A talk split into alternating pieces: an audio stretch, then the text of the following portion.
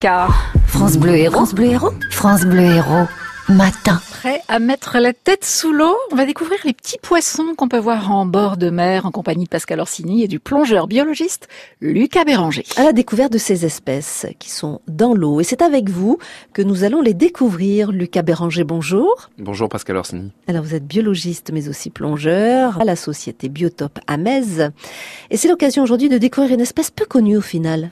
Alors, peu connu de ceux qui ne mettent pas nécessairement la tête sous l'eau, mais peut-être que ceux qui sont allés en palme masque tuba euh, l'été euh, sur la corniche rocheuse à 7 ou bien dans les temps de taux auront pu observer cette espèce euh, très très belle. Alors aujourd'hui, on va dire une et on va parler donc de la blénipan. Bah, c'est un tout petit poisson de 10 à 12 cm qu'on va trouver dans les tout petits fonds entre un demi-mètre jusqu'à 2 mètres de profondeur, plus rarement jusqu'à 10 mètres. Et en fait, c'est un petit poisson qui va vivre posé sur le fond.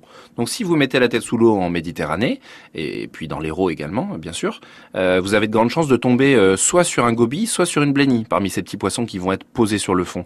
Eh bien, la, la blénipan, c'est une des espèces de la grande famille des blénies qui est vraiment très très belle.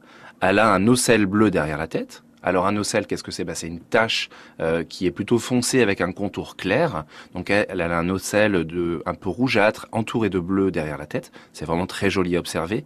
Et puis les mâles qui ont un comportement très territorial, qui vont garder euh, leur gîte, leur trou, ils aiment se réfugier. Et là, où, à partir de là où ils vont séduire les femelles qui passeront à proximité, eh bien eux en plus sur la tête euh, en plus de cette ocelle bleue très jolie, très marquée, sur le dessus de la tête, ils vont avoir une crête fine et haute qui vont les distinguer à l'œil des femelles. D'accord, donc ça c'est le repère, on va dire. Oui, tout à fait. Et puis après, la livrée générale, la, la couleur du poisson, sa teinte sur les flancs, elle est plutôt brun, euh, verdâtre ou beige.